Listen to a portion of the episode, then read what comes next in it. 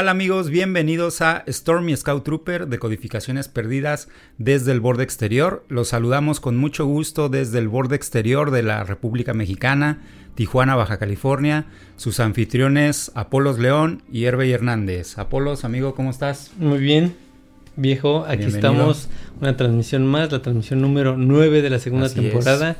Muy contentos nuevamente de recibirlos. Hoy tenemos cosas nuevas para ustedes y eh, queremos recordarles que nos sigan en Facebook, en YouTube, en si quieres escucharnos Spotify, Apple Podcasts, TuneIn, eh, descarga directa MP3. Tenemos todos los links para ustedes. Síganos y queremos recordarles que esta transmisión es traída a ustedes por cortesía de refacciones e hiperpropulsores Wato. No encontrarás precios más elevados en la galaxia.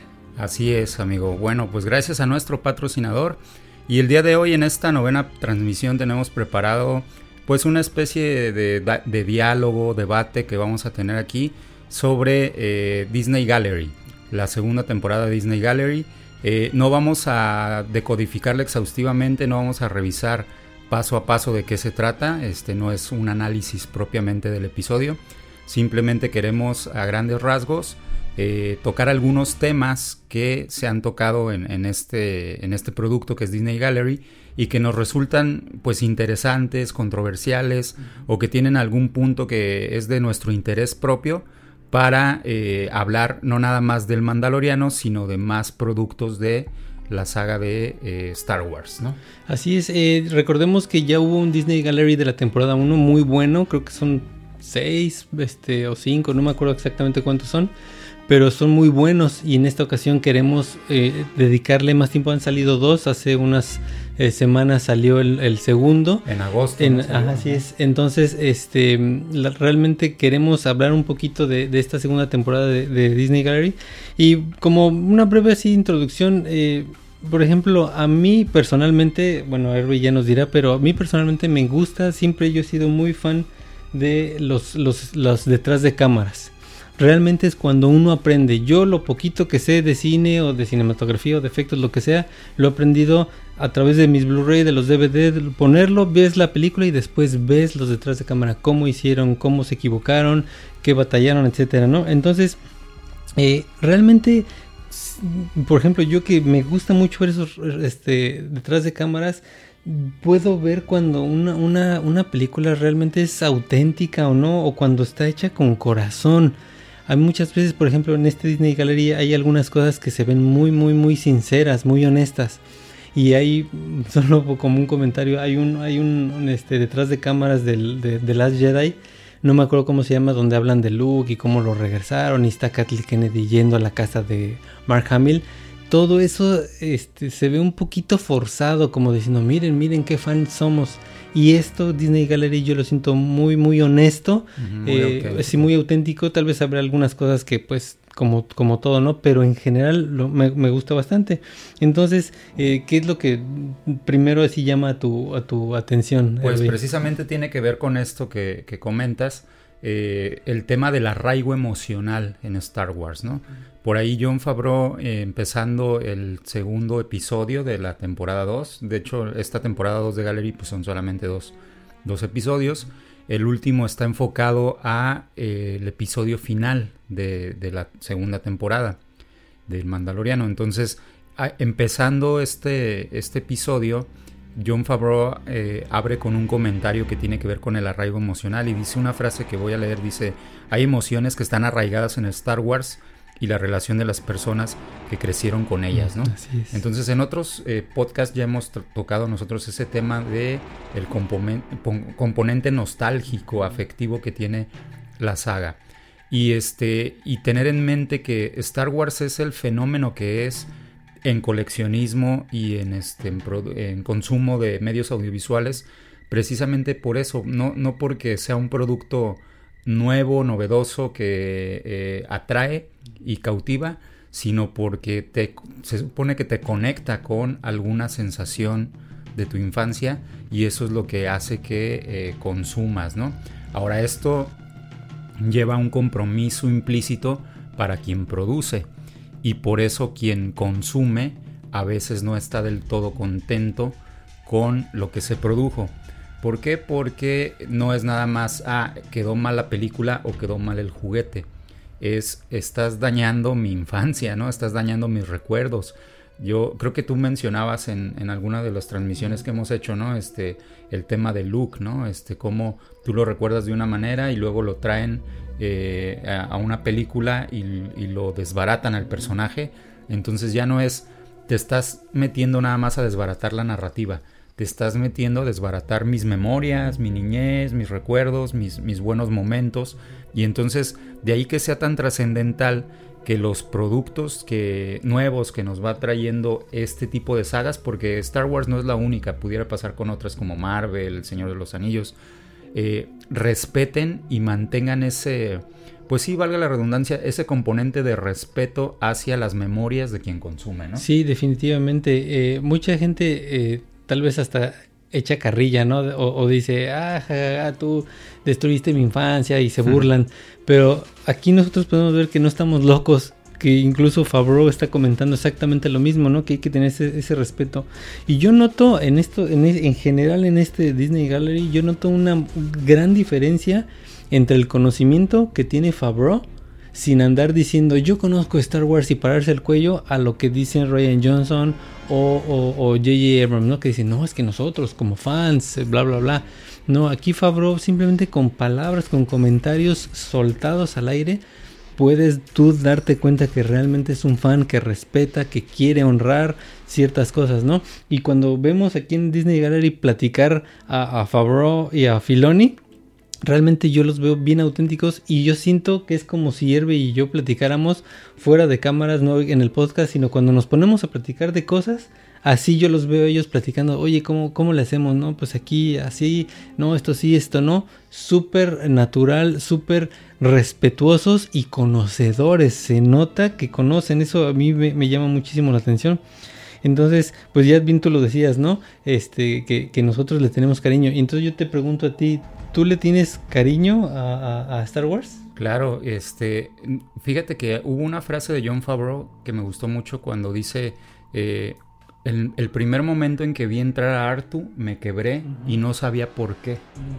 Y este, y me puse a llorar y, me duró mucho ese momento, ¿no? Algo así, algo así lo comenta Favreau.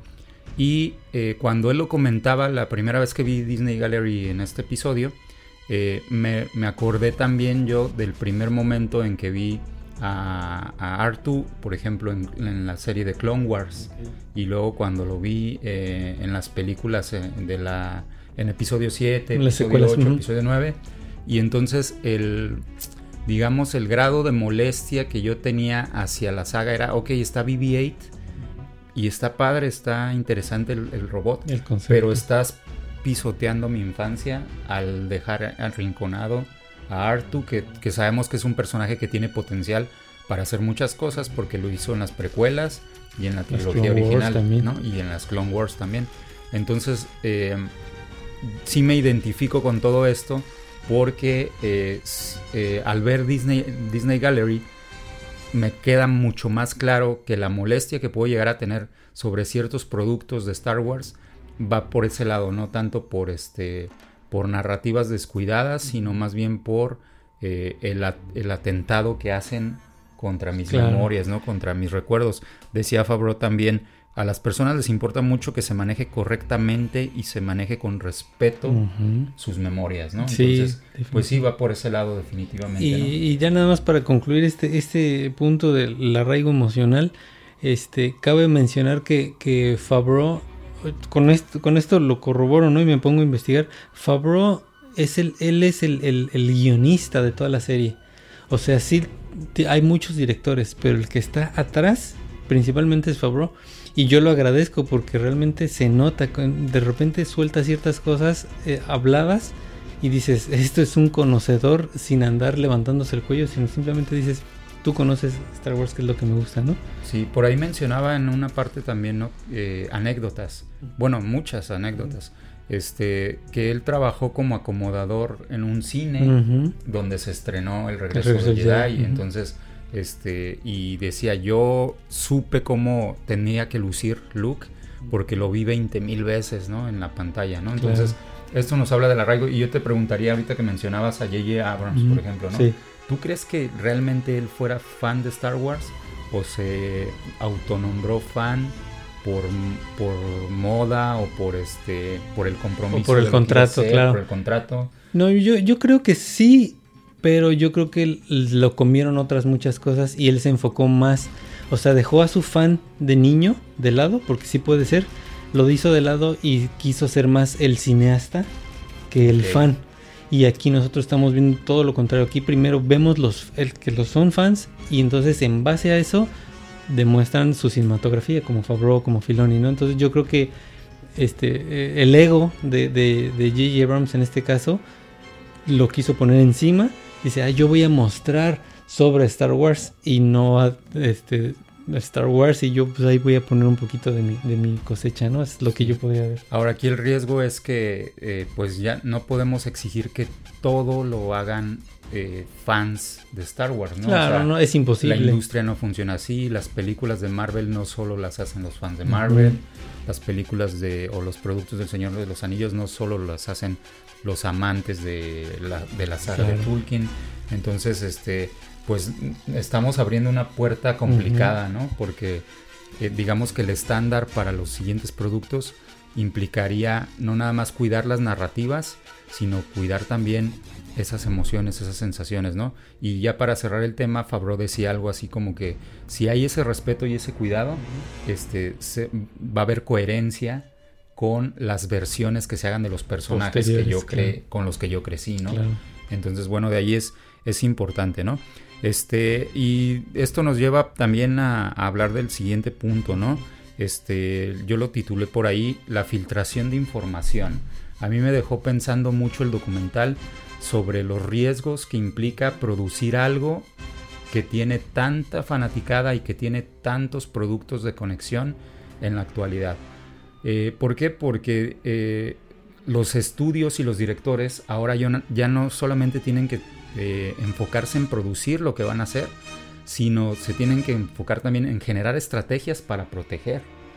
Eh, decía por ahí Mark Hamill en el documental que eh, pues él, tuvo que, que esto no es nuevo porque él tuvo que guardar secretos desde el Imperio Contraataca. ¿no? Sabíamos que, ya lo hemos comentado, que en el guion original eh, pocas personas sabían que Darth Vader iba a ser el padre de Luke.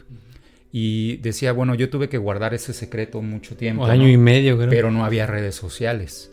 Entonces yo no me tenía que preocupar porque un, un tramoyista o un, alguien en la sala de edición fuera a sacar el secreto. Y si lo llegaban a sacar, los medios no eran tan rápidos como para este, que se difundiera por todos lados, ¿no? Y en cambio ahora vivimos en, en, una era de la información en que cualquiera fácilmente hace un tweet, o sube algo a Instagram, este, miren lo que estuve, con lo que estuve trabajando hoy y se filtra, ¿no? Entonces, eh, yo no sabía eh, de esta estrategia de Plo Koon hasta que lo vi en el documental. Yo, no había escuchado de ese tema, pero también recordarás que ambos, eh, después de, episodio 9, si no me equivoco, como que entramos en un, este, en un punto de no, no voy a ver tanto previo a los productos para no spoilearme, para no crearme una falsa expectativa, para no enojarme, ¿no? Entonces, eh, se comenta aquí cómo eh, Filoni y Favreau planearon eh, maquiavélicamente el poner en el guion que Plo Koon iba a ser el, el Jedi, del episodio final. Lo cual me quedé pensando y dije, bueno, a mí no me hubiera desagradado, mm. pero no hubiera tenido el mismo poder, ¿no? si lo hubieran hecho con Plo Koon. Pero digo, ¿qué necesidad? Aquí un chorro de cosas. Primero, a la gente que a lo mejor no sabe bien, bien qué onda con Plo Koon. Bueno, Plo Koon ya sabemos este, que es el Jedi favorito de Filoni. Es uno que también le gusta mucho a Hervey. En las Clone Wars sale mucho, tiene mucho protagonismo. Tiene una máscara y es, de otra raza. ¿Qué raza es? ¿Te acuerdas? Eh, no me acuerdo bueno, es otra raza y necesita un, un, un respirador. Pero bueno, aquí la situación es de que Filoni decía que, que tenía sentido si se llegase a filtrar esa información, tenía sentido para nosotros, por ejemplo, si nos hubiéramos enterado, decir, no, si es Plo Koon, porque acuérdate que Filoni le encanta a Plo Koon. Pero yo pensando, me eh, dije no, no hubiera tenido sentido porque Plo Koon muere en las Clone Wars. En, la, en el episodio 2 muere. Entonces ahí como que se les barrió un poquito si dices, va a regresar Plo Koon, o sea que no está muerto. Pero bueno, tú tienes toda la razón. No se filtró, o sea, incluso lo, falso no se filtró, y lo cual está bien. Hicieron arte conceptual. Hicieron arte conceptual, metieron CGI y todo por si se llegaba a filtrar, decir, no, mira, aquí está. Pero afortunadamente no, no fue así. Y esto me, me, lleva a mí a algo que también yo he comentado y aquí se ha visto, si tú ves las transmisiones anteriores, nos ha seguido, te das cuenta cómo, por ejemplo, Airbay daba por hecho en las temporadas anteriores que Rosario Dawson iba a ser Ahsoka, ¿no?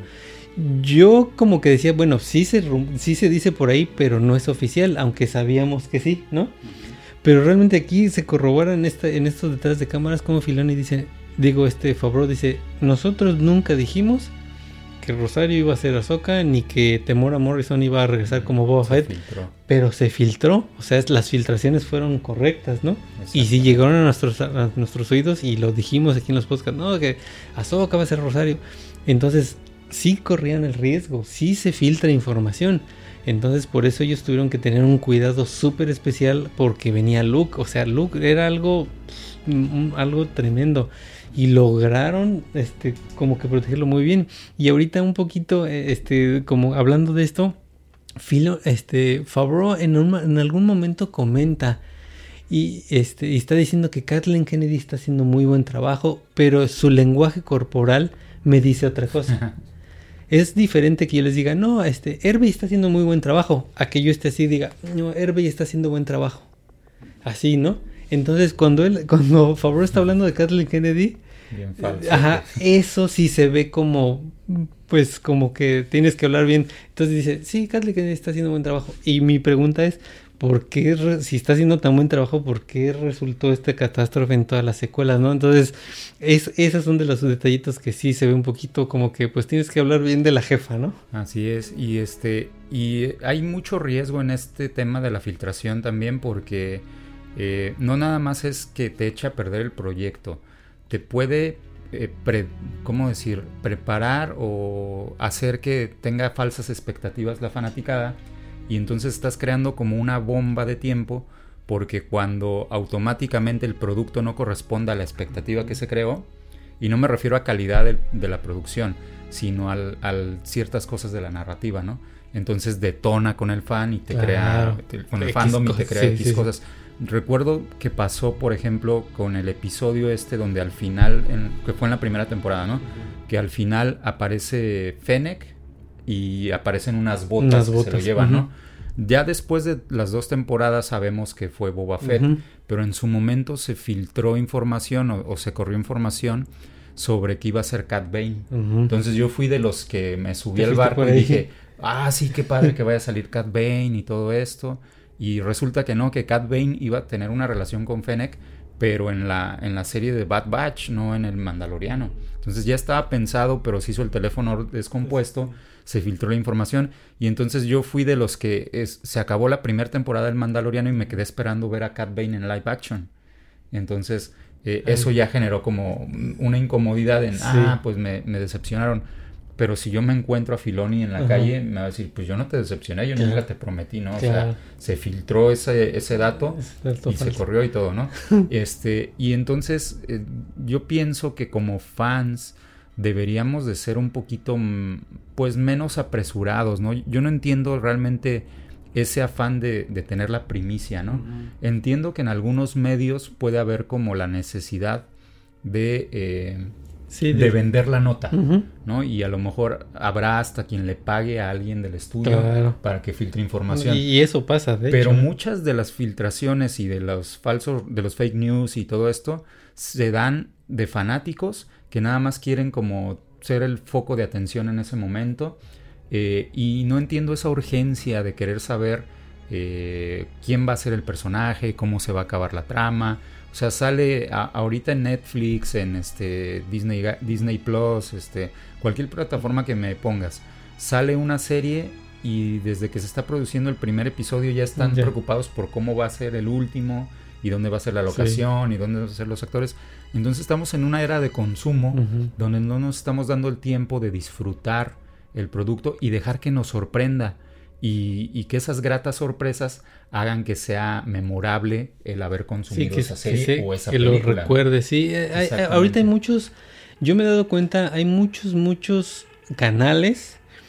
Este, en un principio, te estoy hablando hace unos 3, 4 años o tal vez más, este, yo sí me asomaba y veía a ver qué noticias me tienen, qué, qué filtraciones. Pero yo me he dado cuenta que el 95% y siempre te dicen, bueno, en inglés, tómalo como un grano de sal, ¿no? Take as a grain of salt.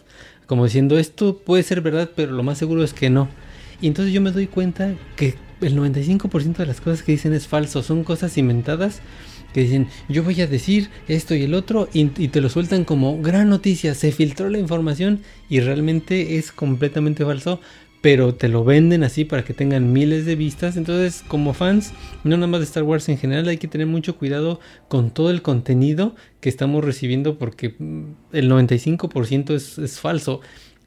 Están teniendo tanto secretismo que lo cual está bien, que es muy complejo que se filtre, a menos de que si alguien de mala fe vaya, tome fotos o esté afuera con un dron y, ah, mira, tomé fotos y ya no, este, de repente está suave decir, mira, tengo tal información, pero es, tiene, no, no tienes por qué destrozar absolutamente todo, ¿no?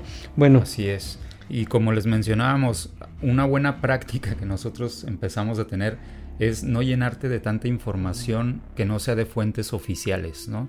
Este, porque, o sea, en su sano juicio, Disney en el portal de Star Wars, en la página oficial de Star Wars, no va a publicar y va a spoilear algo, ¿no? Eh, pero si te vas a, otros medios, a otros canales, a otras este, redes, eh, estás en contacto con esa información y te echas a perder las, las sorpresas y el producto se vuelve menos disfrutable. Entonces, yo en lo personal, y creo que Apolos iré por el mismo lado, le recomendaría al fan de cualquier saga que no esté indagando tanto antes de que salga. Espérate a que salga y ya después busca críticas y busca comentarios y lo que quieras, ¿no? Entiendo que a veces como que queremos ver más, más, más, más, más, ¿no? Previo a, que salga algo o posterior a que salga, ¿no? Pero eh, pues también vale, sí vale la pena el, prepararte y no predisponerte a, que las cosas van a ser de una manera, ¿no? Sí, saborear el momento. porque, eh, ¿qué hubiera pasado si nosotros nos hubiéramos enterado que sí era Luke? realmente no hubiéramos sentido absolutamente nada. Que Luke regresaba por Grogu o que venía por Grogu hubiera sido completamente diferente, ¿no? Este, fue como cuando salió Ahsoka. Nosotros ya teníamos un poquito de información como que decíamos, ¿será o no será? ¿Serán las filtraciones? Y pum, al principio sale Ahsoka con dos espadas y dices, oh, sí, y lo disfrutamos porque teníamos así como que una pizquita. Y con lo de Luke estuvo bien que no supiéramos nada porque lo disfrutábamos más. Yo todavía, y Filoni lo menciona aquí en el gallery, dice, es esa sensación de decir es o no es. Y aunque todos los elementos te apuntaban que era Luke, la espada, la capa, el cinturón, la nave, todo te apuntaba que era Luke, pero tú mismo decías, no, no, no, no, no es Luke, no es Luke. Entonces, eso estuvo excelente, lo supieron guardar súper bien. ¿Te acuerdas eh, cuando viste ese episodio? que, ¿Cómo fue? ¿Qué hiciste físicamente? ¿O cómo, cómo estuvo? Sí, bueno, eh, yo, yo soy muy, este, muy, ¿cómo se dice? Como tranquilo eh, y, ahí por ahí te puedo comentar algo de las, de las video reacciones que se, están en YouTube. Pero bueno, eso será un tema aparte. Pero yo soy muy tranquilo cuando estoy viendo.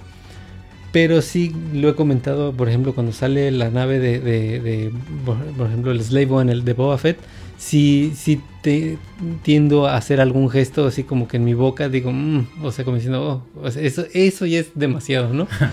Pero cuando, cuando pasó lo de Luke, Sí, Sol, Sol se me hizo una, una, una sonrisa de, de, lado a lado porque no lo esperaba, ¿no? Entonces, hasta creo que le hice, oh, o sea, y eso ya para mí es demasiado. yo recuerdo que estaba eh, recostado en el sofá viéndola así de lejos y en cuanto en cuanto pasó el X-Wing, ya ves que es la, la, secuencia y en la cámara este, brinqué del sofá, o sea, me paré así rápidamente y me incliné hacia el frente, ¿no? Para poner atención. Y, dije, ¿no? y empecé a saborear, empecé a mover las manos, me acuerdo bien claritos, ¿no? Empecé a frotarme las manos y lo mismo con una sonrisa de, oreja a oreja.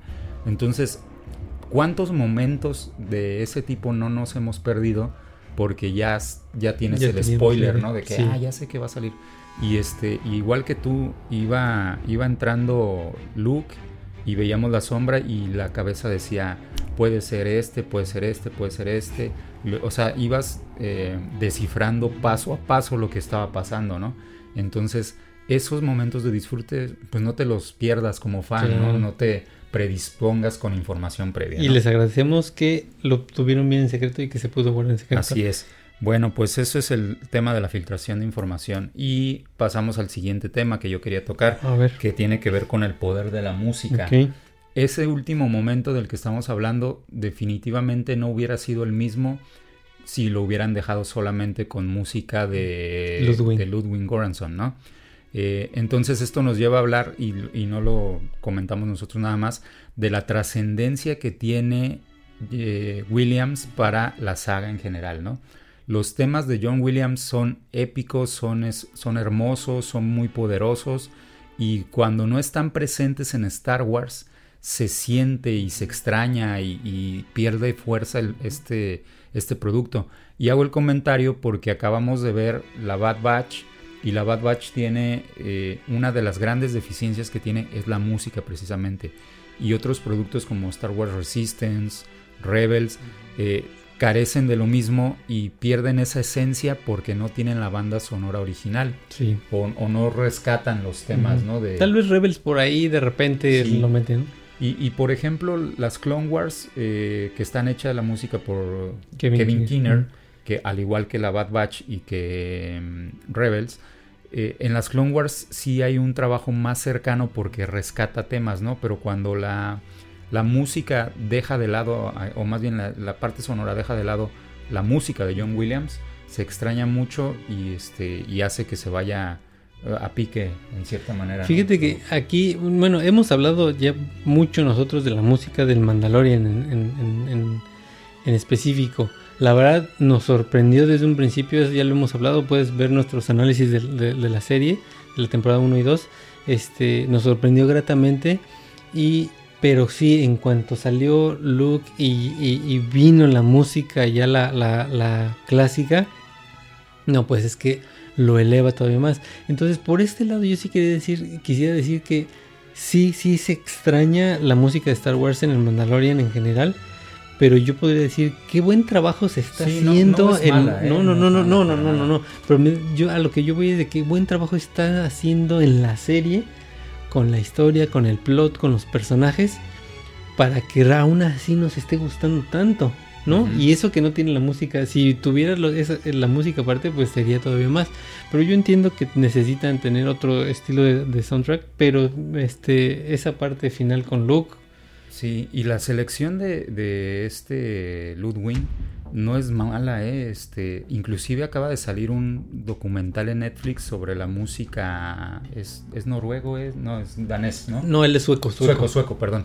Eh, hay un documental, una serie documental en Netflix que acaba de salir sobre la, historia de la música y hay un episodio dedicado a la música sueca. Uy, no y, me y hablan de, de, bandas como Ace of Base y, o sea, que marcaron así como tendencias. ABBA, por ejemplo, la mencionan también y el documental abre con Ludwig Göransson. Wow. Entonces ahí voy a hacer tiempo, voy a verlo y regreso.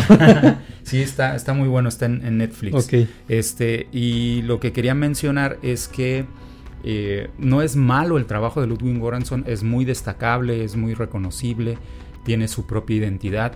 Pero eh, cuando se complementa en momentos específicos, bueno, de hecho es el único momento en que en el final que se usa la música original, ¿no? Eh, John Favreau dice, nosotros ya sabíamos y no subestimamos el poder de la música de John Williams, así lo dice eh, tal cual en el documental. Y dice, intencionalmente nos lo guardamos para este momento final, ¿no? Entonces, eh, esto nos habla de que también para otros momentos clave de otros productos de Star Wars debería de utilizarse el mismo recurso y puede ser parte de lo que subsane el que a lo mejor en pantalla no estoy viendo lo que me encantaría ver, pero tengo un componente auditivo que me ayuda a, reforzar esa emoción de aceptación. Y nosotros comentamos, me acuerdo cuando estábamos hablando de, esa parte, de esa escena en específico, yo me acuerdo que comentamos de que nos hubiera gustado que desde antes viniera ya la música. O sea, desde que llega el X-Wing, desde ahí hubiera sido genial. Pero entendemos que no lo hicieron así porque entonces inmediatamente hubiéramos dicho es Luke. Entonces por eso ellos no pusieron más música de John Williams desde antes porque nos hubieran spoileado. Pero ya ahorita que lo sabemos y, lo, lo, escuchas, de hecho, una vez te mandé un link, ¿no? Este, creo que de, toda esa parte de Luke, pero con ya música de uno de los trailers, creo que del episodio 9. Entonces, eso te pone la piel chinita. bueno, este, ¿tienes algo más que comentar de la eh, música? No, pasamos a nuestro siguiente. Nada más déjame comentar, este, sí, aquí, no tanto de la música, pero quiero este, decir algunas cosas que me parecieron muy, muy interesantes eh, de, de, ciertos comentarios o actitudes de, de, los directores de, que vi aquí en el gallery. Por ejemplo, este Robert Rodríguez que dirigió el, episodio donde sale Boba Fett completamente, primero sin, sin, sin traje y ya después recupera su traje, él hizo un storyboard, ¿no?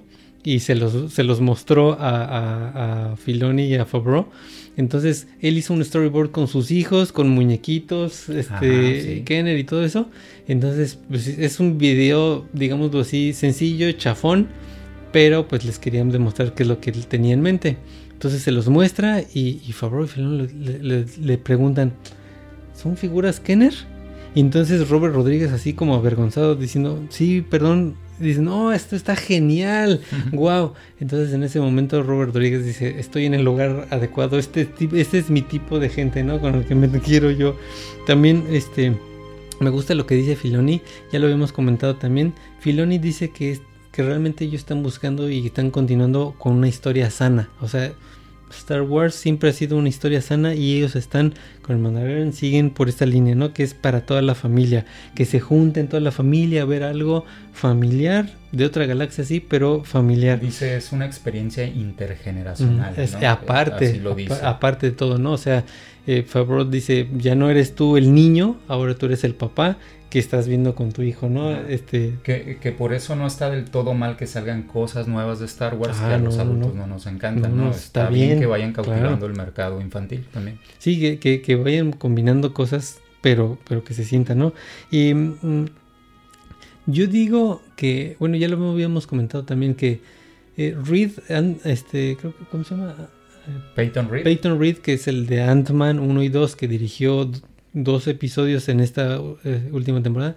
Ya dijimos que no nos encantó su trabajo, pero que en, este último episodio, que es donde sale Luke, sí se pulió. O sea, ahí sí es como que volvió a, volvimos a confiar un poquito en él. Porque tenía una supervisión más que nunca de, de Favreau y de Filoni, ¿no? Porque pues todo esto lo que rodeaba a Luke tenían ellos que estar ahí el 100%. Y bueno, este Carl, Carl Weathers, que ya, ya este, vimos que no es un muy buen director, pobrecito. Pero bueno, le está echando ganas y él mismo dice, al estar en Star Wars, requieres un cierto nivel de expertise y de conocimiento. Entonces, eh, vamos un poquito a lo que comentabas. Eh, sí está bien de que no todos tengan que ser fans, pero sí requieres un cierto este nivel para poder llegar a estas alturas. Sí, ¿no? cualquiera puede ser director de Star Wars, aunque tenga el, bagaje cinematográfico. Necesita el, bagaje de fan, ¿no? Sí, también. Bueno, pues, ¿qué te parece si ahora hablamos de, los efectos? Sí, fíjate que eh, tiene que ver un poquito también con lo que comentabas de Robert Rodríguez. Eh, un tema que me pareció muy interesante en, en este episodio final, bueno, más bien en esta segunda temporada de Gallery, y que también tiene un episodio en la temporada 1 de Gallery, es la practicidad de los efectos. Eh, parte de lo que nos gusta ver, el de, por qué nos gusta ver el detrás de cámaras, no nada más en esto, sino en otras películas, es eh, develar esas inquietudes de cómo lo hicieron para lograr esto, ¿no? Y es bien, bien grato o bien, este, pues inclusive hasta cómico ver ciertos efectos ¿no? de, Star Wars, porque, por ejemplo, cuando eh, a, los droides, ¿no? Este, eh, los droides IG, por ejemplo, eh, tú te imaginas que son todos digitales y no resulta que hay, son marionetas y, hay un tipo detrás con un traje que luego se borra en edición y que con unas varillas está moviendo los, brazos, del IG, ¿no? Entonces dices, no inventes, yo me lo imaginaba de una manera, ¿no? Este, y, cuando va Quill montando los, este, ¿cómo se llaman? Los, los, los, blur, ¿no? este, cuando va, va montando, eh, resulta que no es todo digital, No, está, no, so- está sobre una- uno. está sobre uno que es este, no se mueve, pero que ya después eh, una parte le cortan la edición. Pero están combinando efectos prácticos, efectos visuales con efectos digitales, ¿no? y lo están haciendo muy bien. muy bien, entonces me sorprendió al ver estos detrás de cámaras la cantidad de efectos que hicieron con maquetas, con este, con, ¿cómo se llama? Con juguetes a escala o miniaturas, sí. miniaturas. Y, y entonces eh, son efectos prácticos que hacen que la saga no pierda su esencia original. Eh, incluso hablan mucho de, por ejemplo, Lady Frog, ¿no? Como es una prótesis, eh, es, es una máscara simple, no, es, no es un efecto digital. Eh, o sea, se combina, por ejemplo, cuando va corriendo, que las van Ah, sí. las arañas, Digital. pero la gran mayoría de los efectos están pensados en que sean sencillos de filmar. Y si te pones a, pensar, perdón, en, en términos simples, este volumen que, que están utilizando, esta tecnología de volumen de pan- que se- son pantallas, pues realmente es una evolución del mate painting, ¿no? O sea, es, Sí, sí, es sí. un fondo, o sea, no me estoy quebrando la cabeza por digitalizar después, sino más bien desde el principio ya te estoy poniendo un fondo detrás para luego no tener que editar. Y entonces, eh, obviamente hay otros elementos que editan. Me, me llamó la atención, por ejemplo, los, eh, los Hammer, que en lugar de construir el auto eh, o construir el vehículo, perdón, eh, simplemente forran una caja de pantalla azul y luego nada más proyectan ah, ahí capas, ¿no? Sí. Este, o texturas. Entonces están muy bien pensados los efectos para que sean sencillos y sean digeribles en pantalla. Y es un logro técnico realmente esta, esta serie, ¿no? Por No, eso. eh, a mí, de, hablando de, de los efectos prácticos, a mí lo que sí me voló la mente literal, porque también este, uno lo ve con ojo crítico, ¿no? O sea, ya a estas alturas este, ya hemos visto tantas cosas digitales, buenas y malas, y prácticas también buenas y malas, desde los 80 venimos arrastrando con esto. Entonces lo que a mí sí me voló la mente fueron los Dark Troopers. Eh, para mí, cuando yo los vi eh, por, por primera vez, cuando lo estábamos viendo, eh, yo los vi muy reales. Y yo dije, wow, qué buen CGI, pero no me sorprendió porque dije, bueno, ya hay muy buen CGI, ¿no? Pero ya cuando vemos el detrás de cámaras vemos que realmente estos Dark Troopers son actores con, con, con, con un traje, como si fueran Stormtroopers. Pero los hicieron también, los, los pusieron a practicar, sale todos caminando, uno, derecha, izquierda, y suben los brazos, bajan. Y entonces se ve tan bien, ya nada más le quitaron digitalmente pues los engranes de los brazos, de los en el cuello. Eso a mí se me hizo algo excelente y ya combinándolo con CJ completamente, por ejemplo, cuando Luke exprime a uno y lo deja así Sí. hecho este churrito, bueno, este eso a mí me voló la mente. Este, ¿hay algo más que quieras? Ah, por ejemplo, también este lo que decías de las miniaturas, hicieron hicieron un Star Destroyer. Ajá, sí. Entonces lo hicieron miniatura en X tamaño y lo filmaron y se ve pues súper Y también el Genial. Slave One y, la, y el Razor Crest. Razor Crest también son en- prácticos. en efectos prácticos de miniaturas. Obviamente hay escenas como por ejemplo la que aplaudimos mucho cuando eh, vemos el interior de la cabina del, del Slave One. Cuando que gira. gira y todo. Eso sí se hizo con el, eh, ¿cómo se llama? Con el el, volumen. pero eh, son, o sea, a lo que queremos llegar es que no, lo- no las herramientas digitales son la solución para todo, ¿no? Y hay películas muy malas, con muy mala narrativa y con muy mal, este, pues sí, con efectos muy chafas porque abusan de lo digital. Y este producto de Star Wars nos demuestra que aunque vivamos en la era digital, no todo tiene que ser digital, puedes re- retomar lo, lo básico, ¿no? De ahí que sea importante que quienes están estudiando cine, animación, este, producción audiovisual, aprendan técnicas tradicionales ta- también, ¿no? Porque se siguen utilizando este, el, el puppeting, el, el stop motion, el motion capture, o sea, se siguen, siguen vigentes. Ahí, por ejemplo, eh, en, la- en las, en las secuelas, este, J.J. Abrams hizo mucho. Vamos a usar puppets otra vez y, y- y máscaras eso para que se sienta como Star Wars. Pero él lo hizo como no como un recurso, sino como para decir, para que vean que es Star Wars, vamos a hacerlo. Pero aquí tú lo que estás mencionando es, es interesante y es importante conocer porque me va a servir para combinarlo con mi tecnología, no nada más por decir, ah, sí, vamos a meterlo porque es Star Wars y aquí siempre hemos usado efectos prácticos, ¿no? Así es. Y, bueno, no nos perdamos del hilo de Robert Rodríguez que abriste ahorita. Este, quiere, quiero también tocar ese tema de la dignificación de los personajes que vimos en, eh, en el Mandaloriano. Me, me aguanta antes de esto porque tengo un tema bien importante antes de que entres a lo de los personajes. Quiero mencionar este algo de los efectos, pero los ah, efectos visuales que son este pues e, efectos especiales, ¿no? Y quisiera yo mencionar lo del deepfake, esto sí es algo que, quisiera yo retomar. ¿Qué es el deepfake? El deepfake es una aplicación gratuita que uno puede tener en su computadora. Que cualquiera puede Que cualquiera puede tener, ¿no? Entonces, eh, ellos mencionan en este gallery que es tecnología como de basement, como de sótano, porque es, es, así como que pues cualquiera lo pudo hacer, es open source y puedes este, trabajar con él. ¿Qué es esto? Bueno, pues simplemente llenar de imágenes, de videos tu computadora y la inteligencia artificial. Cuando pones a alguien grabado y le pones lo que la inteligencia artificial aprendió, va a poner los gestos y los movimientos de todas las imágenes que tú alimentaste a tu inteligencia artificial. Entonces te hace una cara falsa. Nosotros podemos ver eh, ahorita ya actualmente en YouTube, y pones deepfake y va a haber así cantidad de, actores que no son los actores y que, que, ponen su cara, ¿no? Tom Cruise, Arnold Schwarzenegger, no se diga el expresidente eh, Donald, Trump. Donald Trump, lo ponen.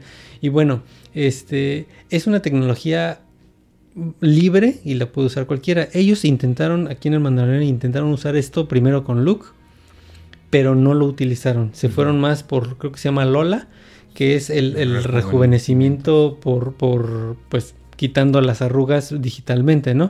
O sea, tienes al actor y le, cambias eso. Eh, aquí la cuestión es, creo yo que el deepfake hubiera sido mejor opción para ellos, se hubiera visto mejor, porque ya, sabemos, ya lo hablamos, que, que el look que vimos no se ve tan bien. O sea, hablando tecnológicamente, se pudo haber hecho mejor. Algo que estuvo genial fue que tuvieron ahí a Luke, bueno, a Mark Hamill en persona y él pudo ser él mismo y explicarle al otro actor cómo ser. Pero aquí lo que yo voy es de que yo creo que, que Disney no se puede por el deepfake porque yo creo que ellos creen y piensan que éticamente no es correcto lo que se está haciendo ahorita con deepfake yo creo que ahorita, este, y tienen mucha razón. La primera vez que yo escuché de esto fue un video de, que vi de Obama, que estaba hablando de Obama y estaba diciendo una sarta de tonterías. Yo dije, ¿qué está pasando aquí? Y ya después desmintieron de que no era Obama, que era un deep fake. Entonces, ¿qué pasa cuando ponen, imagínate que te ponen la cara de Herbie? bueno, ok, no, ponen mi cara, bueno, tampoco. Ponen la cara de X y ya lo están haciendo y dicen otras cosas. Hay unos videos bien, bien este, graciosos de George Lucas, que no es George Lucas, es un actor que habla igual que él, está más flaco, pero le ponen con deepfake la cara de George Lucas. Y, dice una sarta de tonterías muy graciosas, pero hasta qué punto es ético. Sí, ¿no? Entonces yo creo que por eso Disney no optó por el deepfake y utilizaron sus propias tecnologías y bueno, les resultó como les resultó. No, no me estoy quejando de eso. Pero sí es un debate muy importante.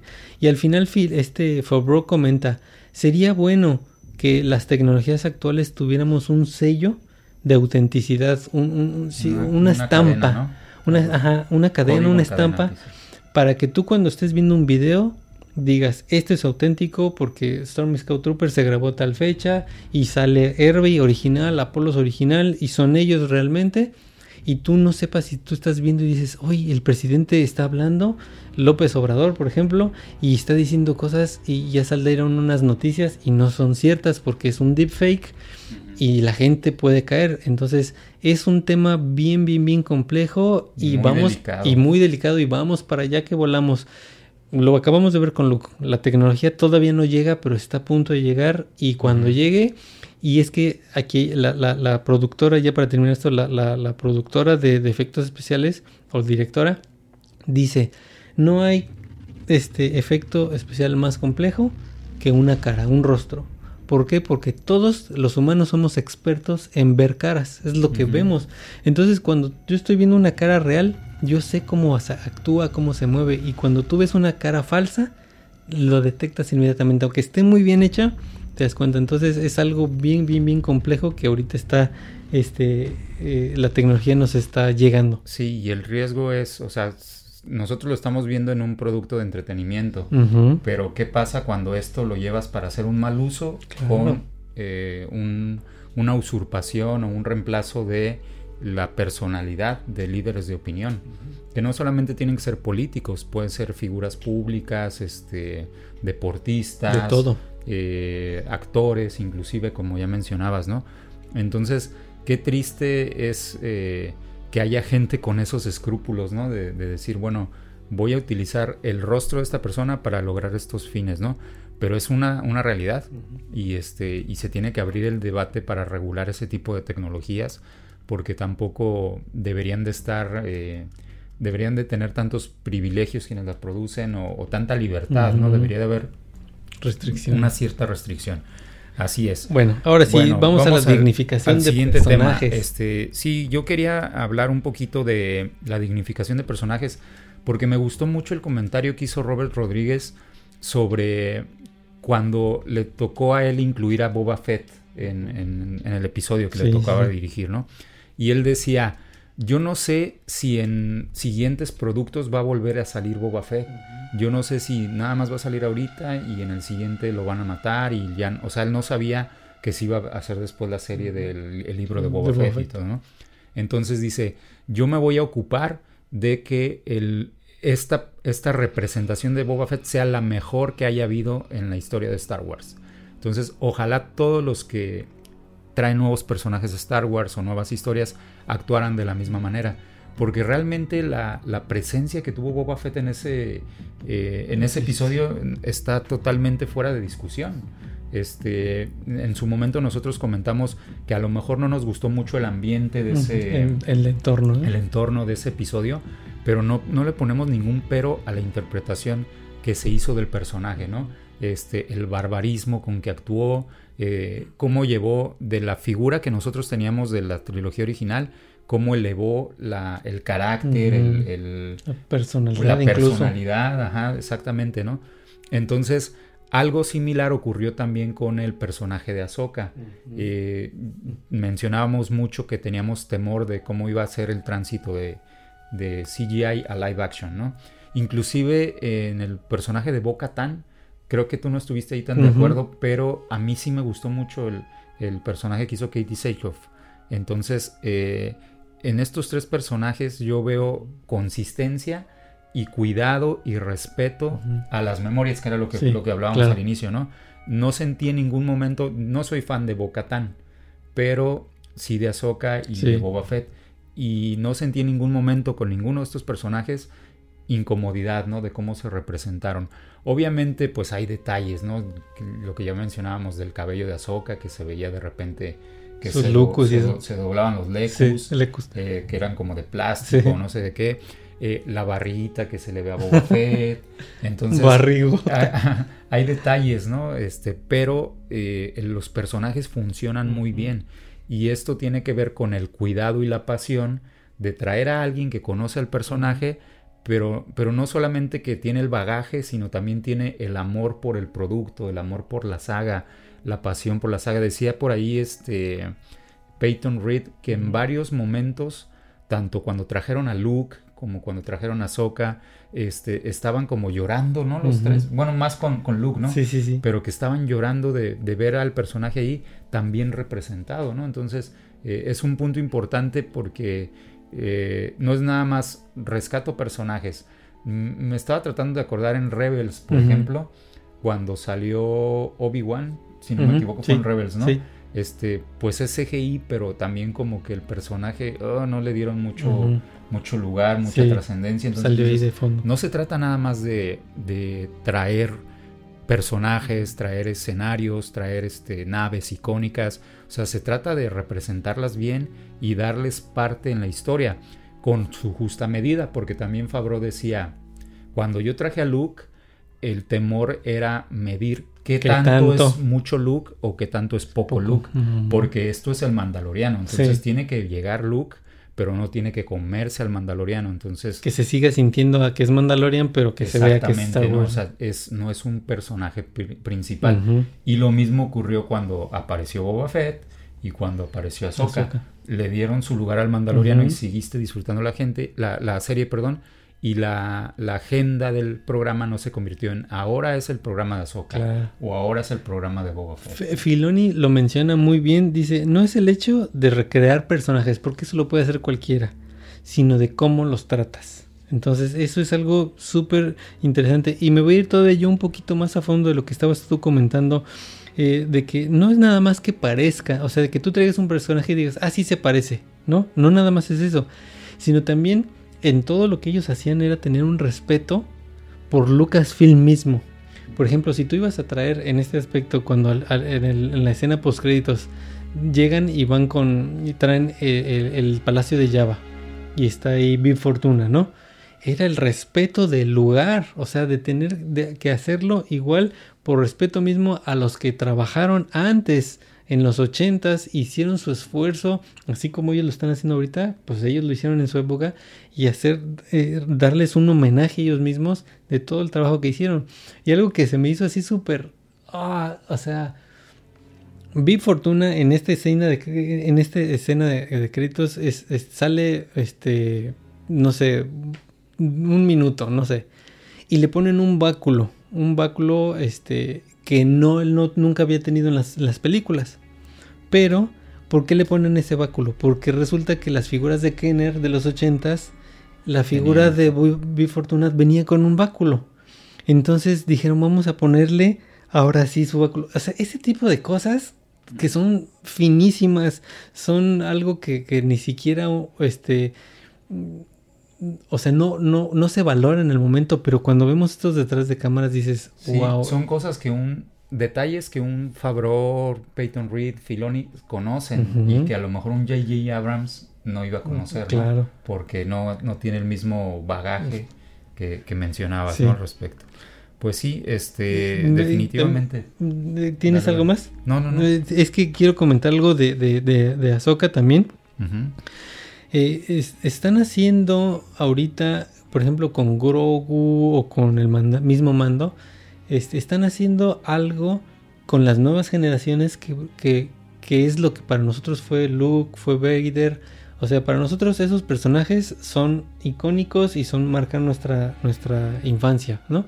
Bueno, ahorita lo que ellos están haciendo es que Grogu, que Ahsoka, que, el mismo Mandalorian marque a las, a, las generaciones actuales, ¿no?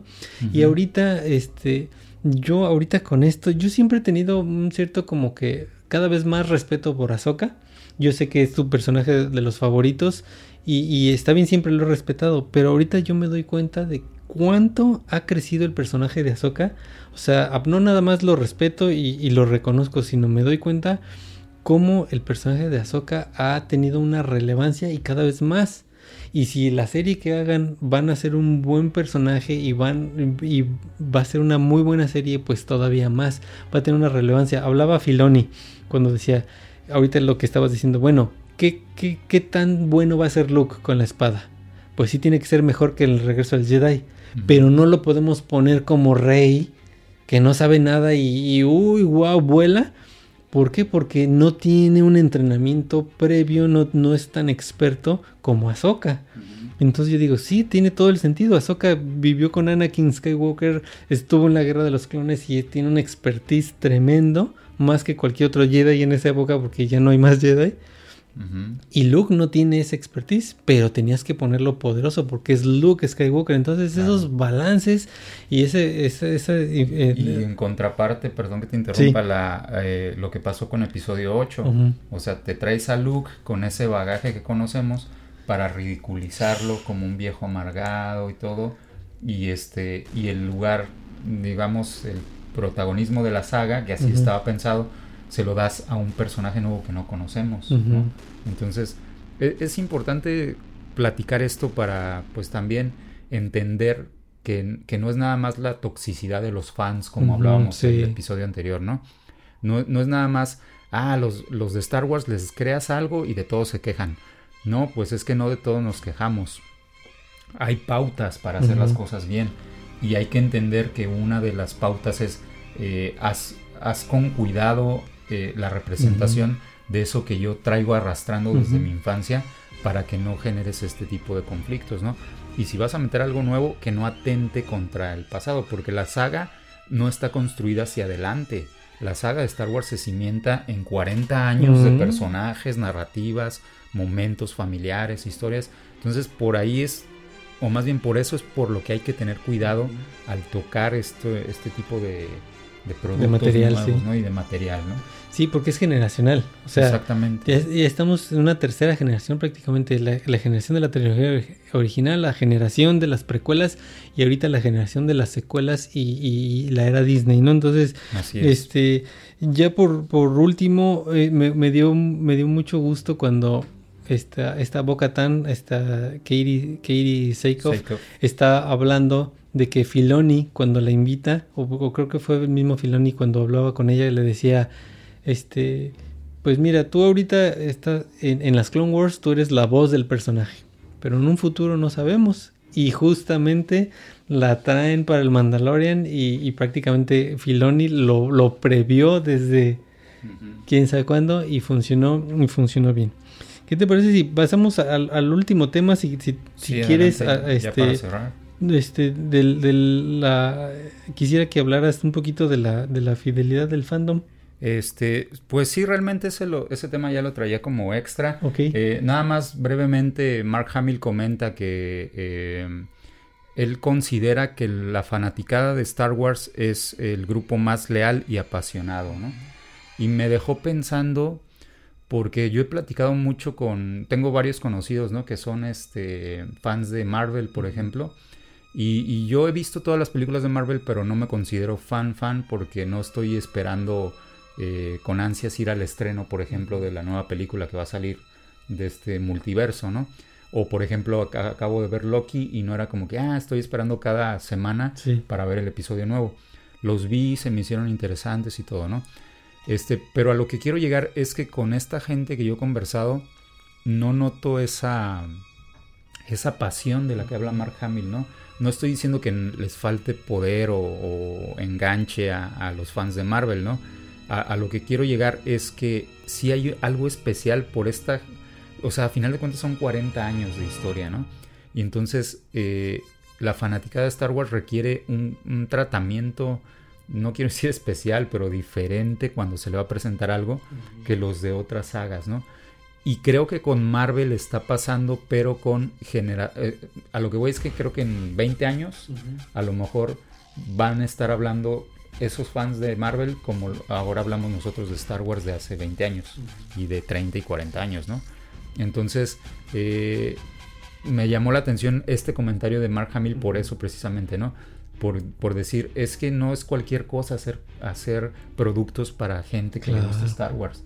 Necesitas bagaje, necesitas amor, necesitas cuidado, necesitas este, ser extremo en no filtrar. O sea, hay muchas cosas que en, cierta manera me quedé como pensando un poquito en Peyton Reed, en Favreau, en Filoni, la carga que llevan en sus hombros de decir, híjole, es que cada que produzco algo, eh, pues me enfrento a esta fanaticada. Y es leal, claro que es leal, porque nosotros, bien que mal, todos los podcasts que yo sigo de Star Wars, todos se aguantaron hasta el último capítulo de la Bad Batch viendo aún que iba mal, que iba mal, que iba mal. Y sí, te quedas con sinsabores, pero bueno, fuiste, fuiste fiel hasta el final, ¿no?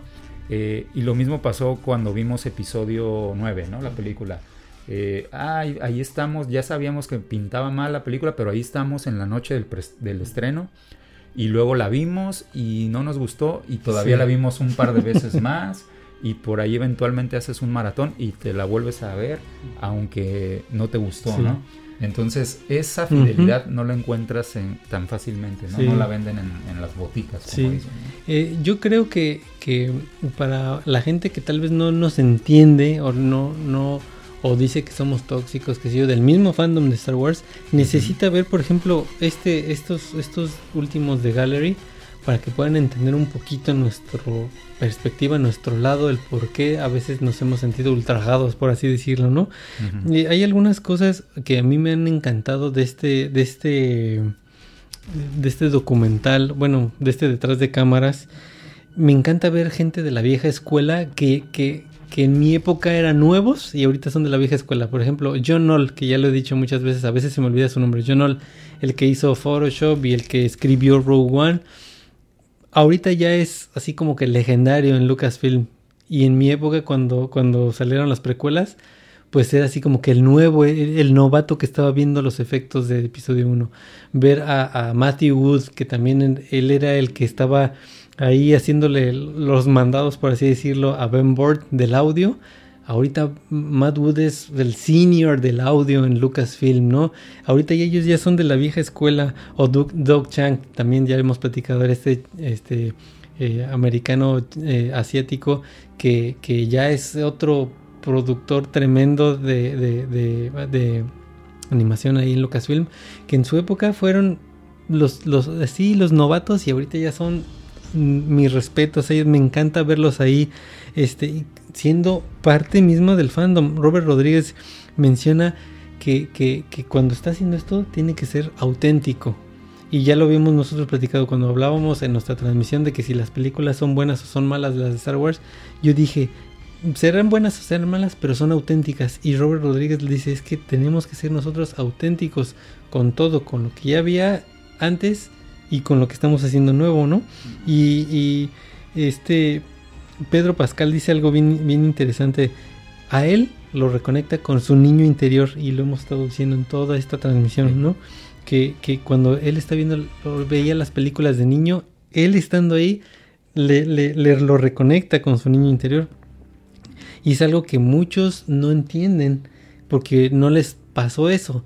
Algunos nos están entendiendo porque les tocó de niños las precuelas. Vieron las precuelas de niños y ahorita ven esto y ya se sienten lo mismo. Pero bueno, a nosotros nos pasó con la trilogía original. Y por eso es que yo diría que las secuelas las se sienten un poco vacías, como sin alma.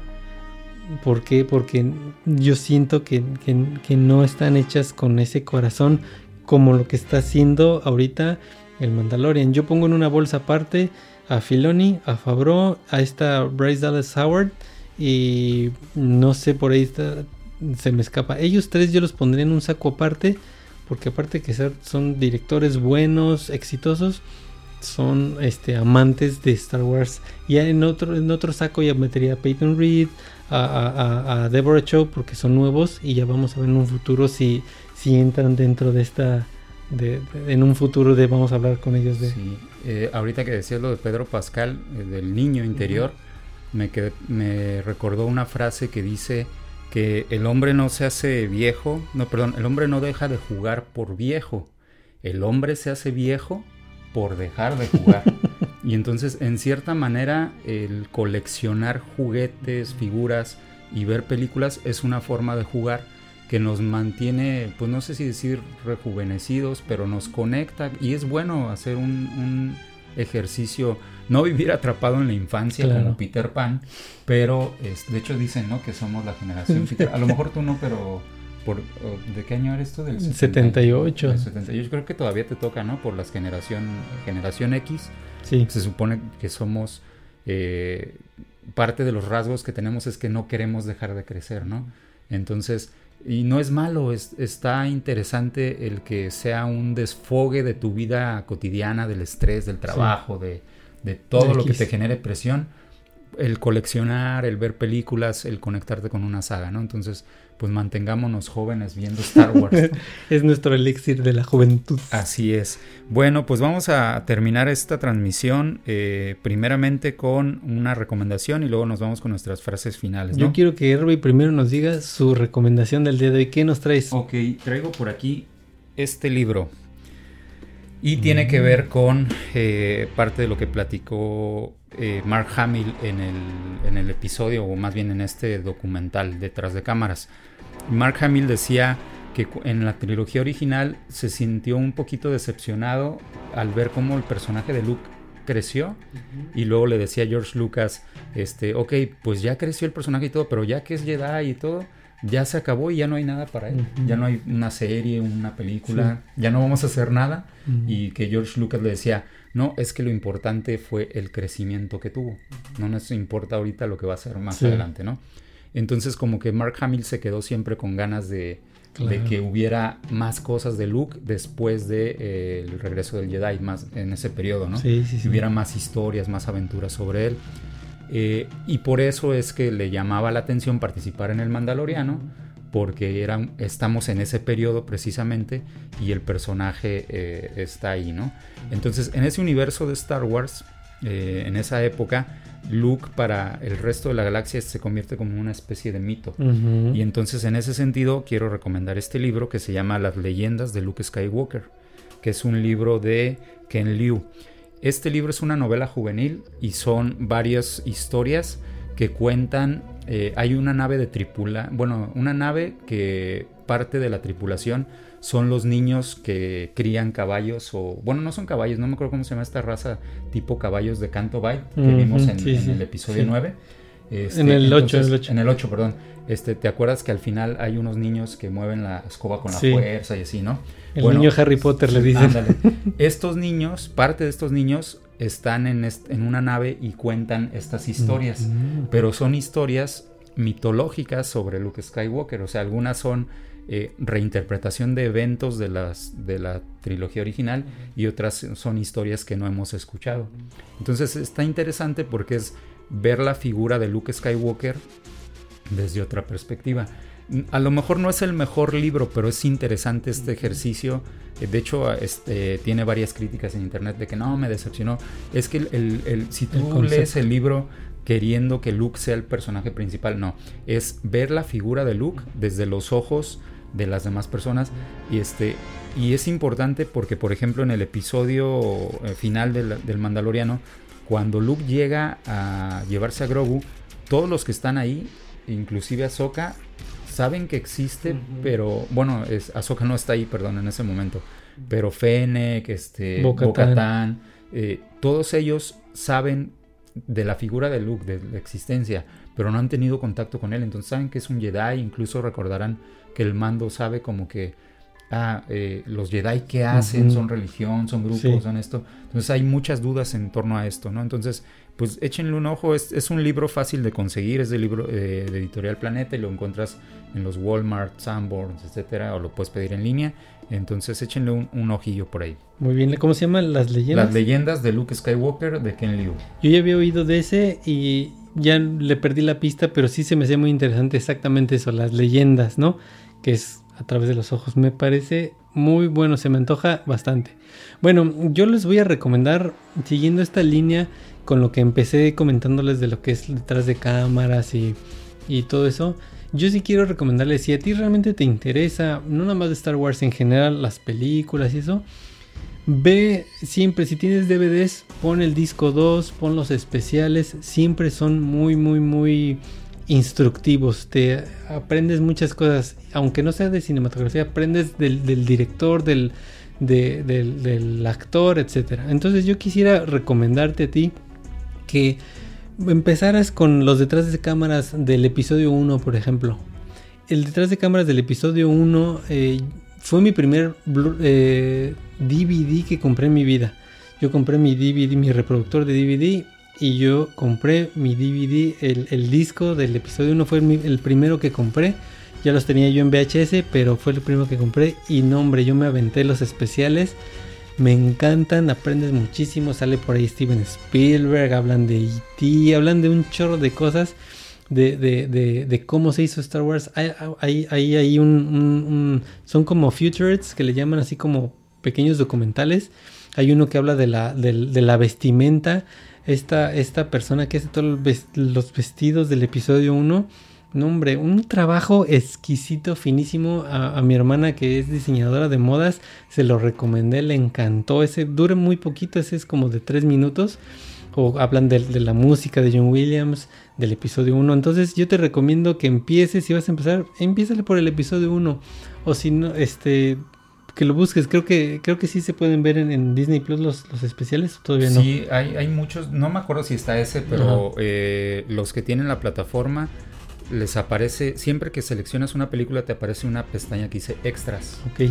Entonces ahí muchas veces encuentras estas cápsulas que dice Apolos, ¿no? O los detrás de Sí, cámaras. yo completos. recomiendo para que empieces con el episodio 1, no por ser el primero, sino porque a, a mí es de lo- con los que yo empecé viendo estos en los DVDs, de estos detrás de cámaras, así que te lo recomiendo. Y Entonces, si no, también los encuentran en YouTube. Luego ah, sí, sí, sí, en- fragmentos, ahí están. Ajá, así Muy es. bien. Bueno, ok, este, bueno, pues vamos a cerrar ahora sí ya con nuestra frase final, como es tradición para, para nuestro programa. Nos gusta eh, dejarles una pequeña enseñanza o moraleja a través de la sabiduría que hay en las frases de, Star Wars, ¿no? En este caso, eh, a mí me gusta mucho la frase final, bueno, una de las frases finales de este episodio que hemos estado comentando, que es el de la llegada de Luke cuando se lleva a Grogu. Y hay una frase que dice, la fuerza es intensa en él, pero talento sin entrenamiento no sirve, ¿no? Mm. Entonces esta frase a mí me gusta mucho porque nos habla de cómo en cualquier ámbito de nuestra vida nosotros podemos ser hábiles o, o podemos tener, a- haber nacido con, con una facilidad para hacer ciertas cosas, pero debemos de cultivar este talento, ¿no? Entonces tú puedes ser un buen dibujante de nacimiento o puedes tener cierta agilidad para la interpretación musical o para algún deporte o para lo que tú gustes, ¿no? Eh, pero siempre, eh, de hecho, Kobe Bryant, por ejemplo, decía mucho una frase similar a esta, ¿no? De que hay que entrenar todos los días. ¿Por qué? Porque eh, si te quedas con la habilidad natural, tu talento, pues a lo mejor va a ser, va a estar por encima de muchos, pero no vas a llegar al tope de tu potencial, ¿no? Entonces, no te confíes. Si tú eres bueno para algo, practica, practica, entrena, este, aprende más sobre eso y llévalo a un nivel superior. Y entonces eh, ahí es donde los deportistas se, ven- se vuelven deportistas de élite. Este, Michael Jordan, Kobe Bryant, eh, se quedaban, sabían que eran buenos, pero se quedaban a entrenar más que el resto. Hay muchos documentales del deporte que hablan sobre ello. Hugo Sánchez, Hugo por Sánchez. ejemplo, que se quedaba a entrenar chilenas, una hora después de que ya se habían ido todos. Entonces, los que destacan en cualquier ámbito de la vida son los que tienen el talento, pero después ese talento lo llevan un nivel más arriba o muchos niveles más arriba con la práctica y el entrenamiento, ¿no? Muy buena frase, me gustó. Y yo andaba buscando algo ahí del Mandalorian, pero esa estuvo excelente. Bueno, mi frase final ya para terminar esta transmisión. Este, yo me voy a ir a algo que se me antojó bastante y es algo que yo veo tras bambalinas. Vamos a ver ustedes qué opinan. Mi frase final viene del crawling, text del episodio 4.